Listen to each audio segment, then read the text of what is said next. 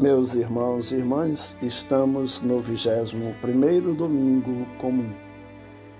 E eu gostaria de ler para vocês a profecia de Isaías, que é exatamente a primeira leitura deste domingo. Profecia de Isaías no capítulo 22, o primeiro Isaías.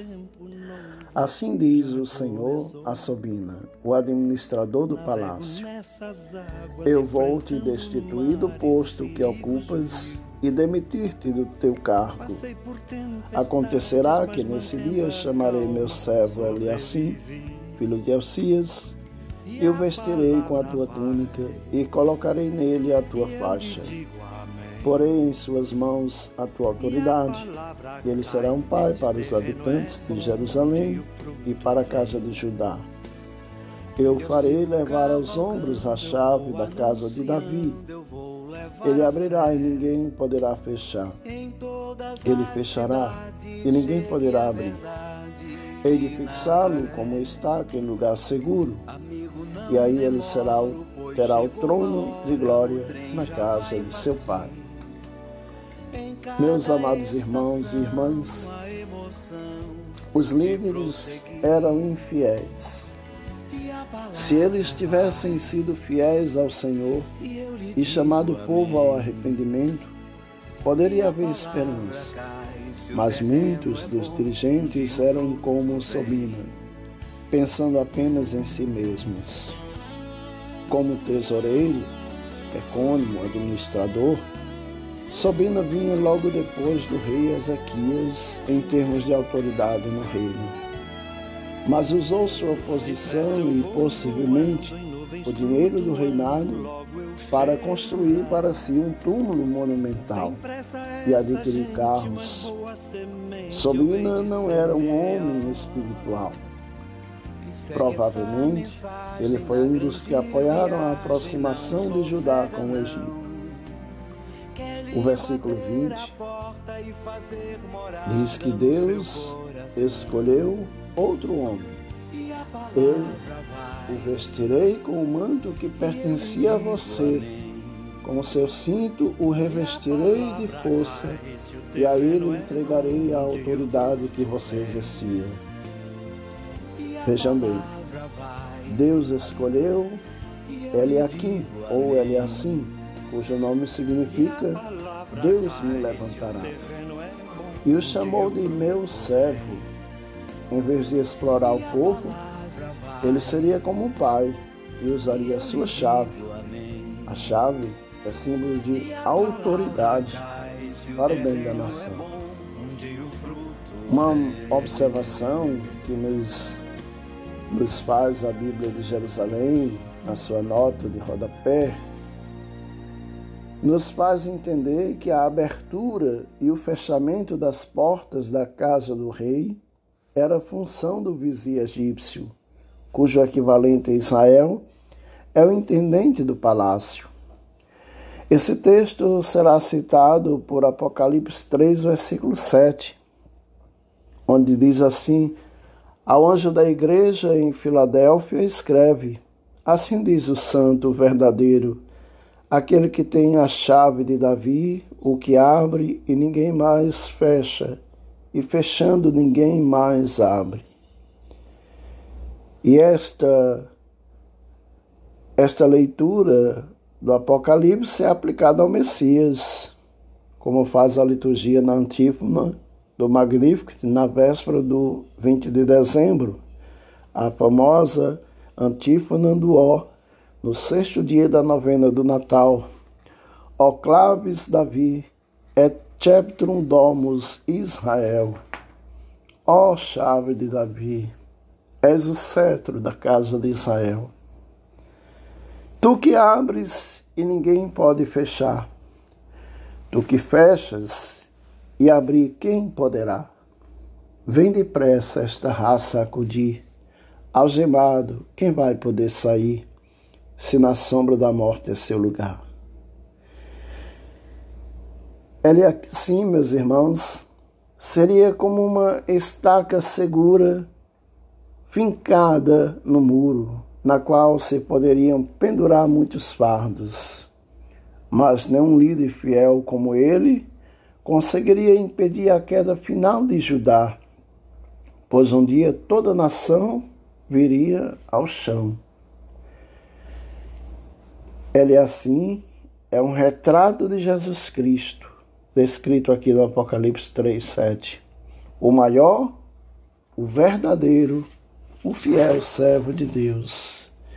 E a leitura que nós ouvimos, que nós acompanharemos deste dia do Evangelho, é aquela conhecida passagem de Mateus 16, quando Jesus está na região de Cesareia de Filipe, e ali pergunta aos seus discípulos quem dizem que ele é. E aí os discípulos vão dizer: alguns dizem que é João Batista, outros que é Elias, outros Jeremias ou algum dos profetas. Mas Jesus pergunta aos doze: E vós, quem dizeis que eu sou? É quando Simão Pedro responde em nome do grupo: Tu és o Messias, o Filho do Deus vivo. E em resposta a esta profissão de fé de Pedro, Jesus diz: Feliz és tu, Simão, porque não foi um ser humano que te revelou isso, mas o Pai do céu. E por isso eu te digo que tu és Pedro, e sobre esta pedra construirei a minha igreja, e o poder do inferno nunca poderá vencê-la. Te darei as chaves do reino, tudo que ligares na terra será ligado no céu. Tudo que tu desligares na terra será desligado no céu. Meus irmãos, são três as interpretações sobre quem é a pedra: Pedro, a declaração de Pedro e Cristo. Examinemos bem esse texto, dedicando dedicamos-nos para tirar algumas conclusões que são importantes para o nosso caminhar da igreja. A palavra Petrus é fragmento de pedra, enquanto a palavra pedra é Petra, rocha. Petrus é um substantivo masculino, enquanto Petra é um substantivo feminino.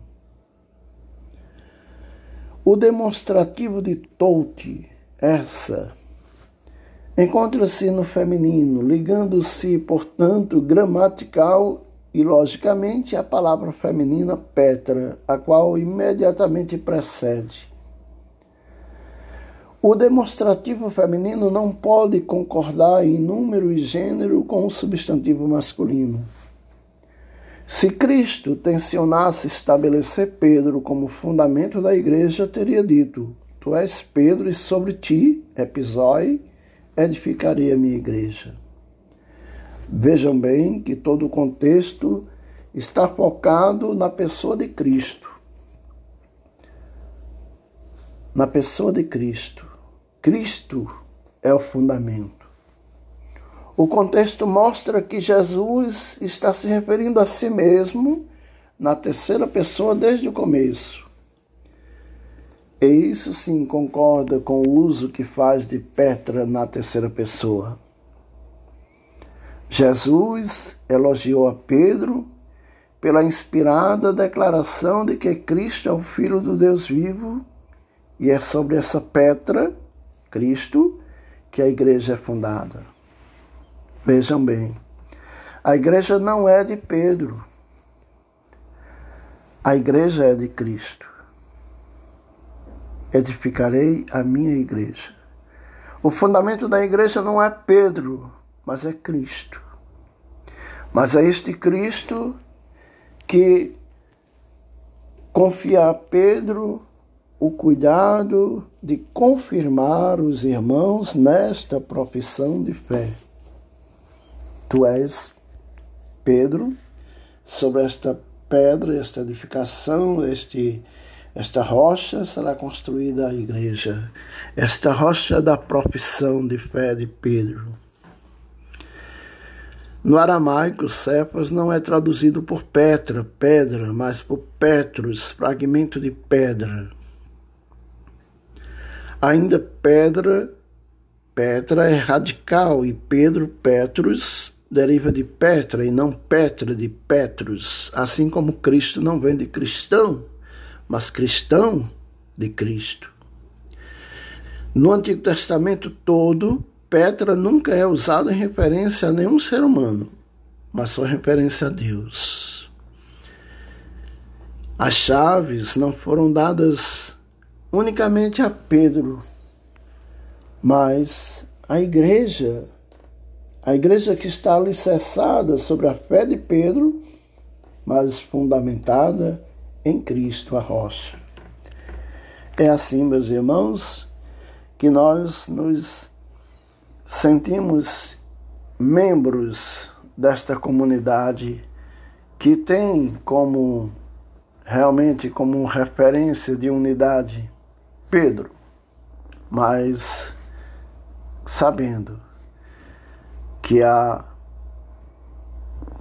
a rocha, o sustentáculo da igreja é Jesus, pois a igreja pertence a Ele. Seja louvado nosso Senhor Jesus Cristo.